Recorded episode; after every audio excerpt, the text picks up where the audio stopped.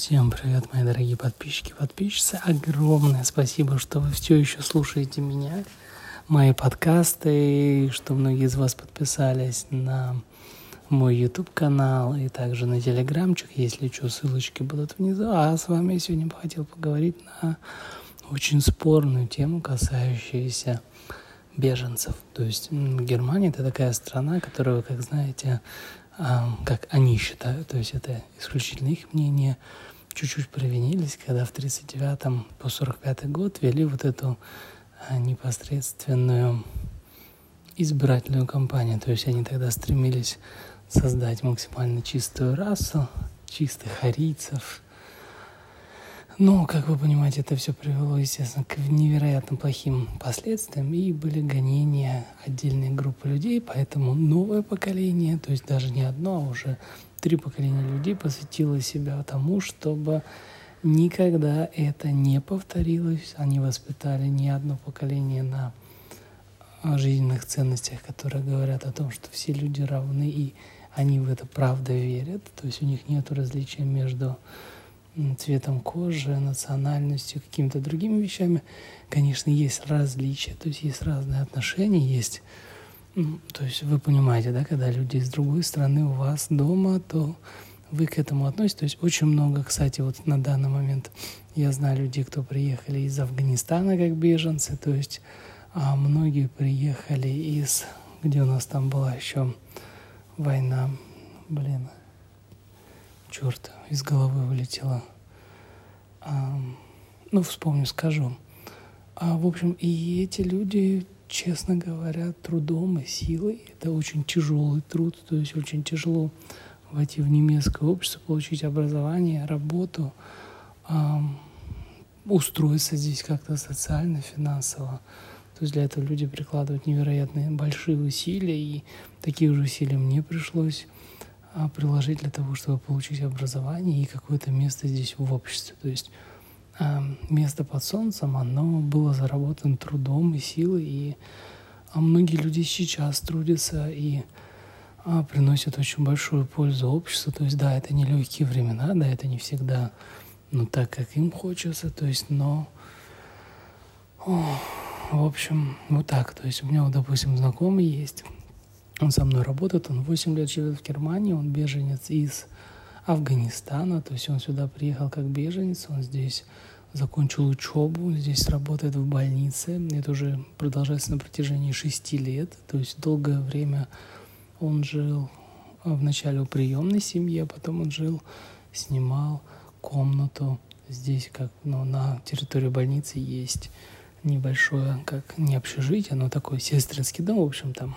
ну, квартира однокомнатная, там можно снять. И вот сейчас у него стала ситуация перед тем, чтобы он мог, у него как бы жена уже здесь появилась, пока детей еще нету, но встала возможность о том, что вот он как бы уже семейный человек, ему нужно больше пространства, то есть одной комнаты уже мало, и поэтому нужно, чтобы у них появилось какое-то жилье. И вот мы с ним смотрели на протяжении двух месяцев – мы искали жилье, и хочу вам сказать, что ну, по стечению каких-то невероятных обстоятельств у него получилось найти его по достаточно приемлемой цене, но это произошло за счет продвижения по знакомым. То есть это просто человек пошел ему на уступки и сдал эту квартиру. А точно так же касается меня. То есть я когда приехал вот на территорию, в середину Германии, вот под Франкфурт, я на протяжении шести месяцев искал жилье, и последние два месяца из этих шести я искал прям... То есть я соглашался на все варианты, которые здесь были. То есть у меня не было никакого, знаете, вот этого а, носоверчения. То есть я... Мне просто нужно было где-то жить за ту сумму денег, которая у меня была. И меня везде посылали. И, в принципе, я сейчас вот тоже начал подавать заявление – хотели мы посмотреть какую-то другую квартиру, а, тоже посылают. То есть, а, если раньше потребность в квартирах здесь, на районе была, допустим, три человека на одну квартиру, то сейчас это выросло до 6-7 человек на одну квартиру. И мы говорим только о тех людях, кто работает, кто может предоставить договор о том, что у него есть гарантия заработка, люди, которые готовы платить и могут это делать. И что происходит, когда приезжают э, украинцы, то есть э, это абсолютно несправедливость, потому что им выдают жилье просто без проблем, то есть они получают его в априори впереди всех, хотя это, как мне кажется, максимально оскорбительно по отношению к тем людям, кто нуждается в нем в большей мере, те люди, кто ждали это жилье. Точно так же это касается и детских садов, то есть в детских садах очень маленькая квота мест, и вот эти хохлы приезжают и им это все раздают. То есть я не хочу говорить о том, что, блин, ну, как бы это хорошо или плохо, но вы сами понимаете, что здесь честность не на стороне, это очень огромная обида, ну, то есть это невероятно обидно. То есть невероятно, что для тех людей, кто прошли здесь очень тяжелый путь и а, приложили много усилий для того, чтобы получить возможность жить в этой стране, у нее и отбирают а, в счет тех людей, кто просто приехал только из-за того, что у него где-то там под боком идут военные действия. При том, что, знаете, ну, честно говоря, блин, это политика, и возникает очень большой вопрос о том, почему эти две страны не смогли договориться за этот промежуток времени, найти какой-то компромисс, чтобы приостановить смерть людей как с одной, как с другой стороны. Ну, это уже политика, как бы я в этом не сильно разбираюсь, но я сильно разбираюсь в том, что люди сюда приехали и ну, говорить о том, что это не совсем как бы скромные люди, это прям очень как бы а, не голословно даже. То есть эти люди, которые приехали сюда с абсолютно точной уверенностью, что им кто-то должен, они ходят по больницам и по аптекам со словами, что вы нам должны, типа вы должны нам делать бесплатные маникюры, подстригать нам красивые прически, вы должны нам платить деньги, мы же беженцы. То есть а при том, что, знаете, это тоже такой вопрос, как а, человек, который прожил здесь очень много времени, я не понимаю, почему этих всех беженцев не засунули в какие-то дома, контейнеры, то есть, то есть есть, есть такая, ну, не контейнеры, это из такие моноблочные дома, они быстро выстраиваются из таких как бы блоков, похожи на контейнер, у них там есть все условия туалет, ванна, электричество, все что угодно, все, что вы пожелаете. Я не понимаю, почему их всех не собрали, не позаселяли, почему их начали расселять по домам и квартирам, то есть с какого перепуга. Потом, видите, сейчас уже такая и пошла мысль о том, что мы будем Украину восстанавливать, то есть, ну, как бы не мы, а те люди, кто здесь живут, работают, зарабатывают деньги, платят налоги, они этими деньгами будут восстанавливать какую-то левую страну.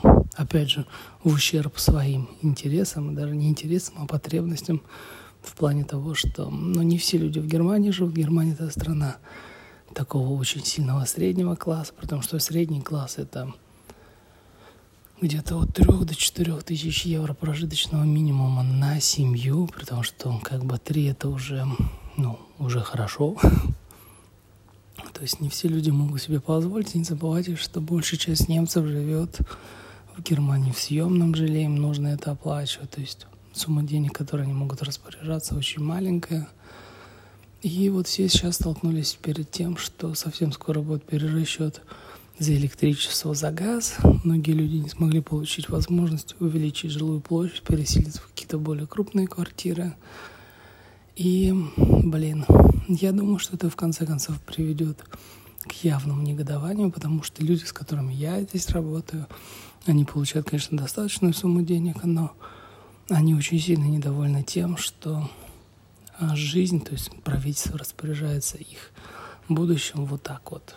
Я понимаю, что, конечно, политика и вот эта солидарность – это очень хорошее занятие, но как бы знаете, блин, а это не рационально, несправедливо по отношению к людям, которые выросли и родились а, в лояльном и справедливом обществе. Вот так вот я скажу. То есть здесь есть очень сильная законодательная база, которая это все прописывает. И когда люди сталкиваются вживую вот с таким без, как сказать, без безразумным безвластием, это, конечно, наводит людей очень насильно, ну, такие на, ну, на проблему. Потом я не знаю, как это может быть, какая-то выборка, но я видел очень много людей, кто приехали сюда из Украины, ездят на дорогих машинах, на украинских номерах, и эти люди явно не похожи на тех людей, кто нуждается в какой-то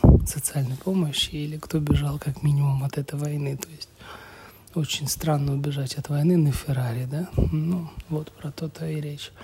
Это не касается, конечно, всех людей. То есть очень многие люди, кто правда бежали, потому что у них были разрушены дома, но, как показывает практика и статистика, еще больше людей осталось там просто из-за того, что они не могли оттуда убежать. То есть у многих семей, у многих родителей, у многих не было возможности, денег. И многие люди приезжают к нам в больницу. То есть многим людям я понимаю, помогаю, потому что здесь не такое большое количество персонала, кто разговаривает на русском языке и понимает украинский. Ну, как бы я украинский понимаю, потому что они разговаривают по-русски. Это тоже очень смешно, что у нас видеоблогеры, которые из Украины стали вещать только на украинском языке, а все беженцы, которые приезжают в Германию, разговаривают на русском. Но в любом случае, то есть есть помощь, есть поддержка, и это невероятно важно, как мне кажется, для тех людей, кто нуждается в помощи. Но что касается, как помочь немцам, да, я думаю, что об этом вы сможете мне написать в Телеграме или на моем YouTube-канале. Ну, а я вам желаю приятного продолжения дня. Сильно не загружайтесь. То есть это исключительно такая, знаете, позыв сердечный, потому что ну, мне очень обидно за тех людей, кто, у кого, правда, появляются дети, и они не могут ребенка отослать в свой детский сад, потому что эти места занимаются людьми, которые вообще, ну, в принципе, могут и просто посидеть здесь, в тепле и в уюте.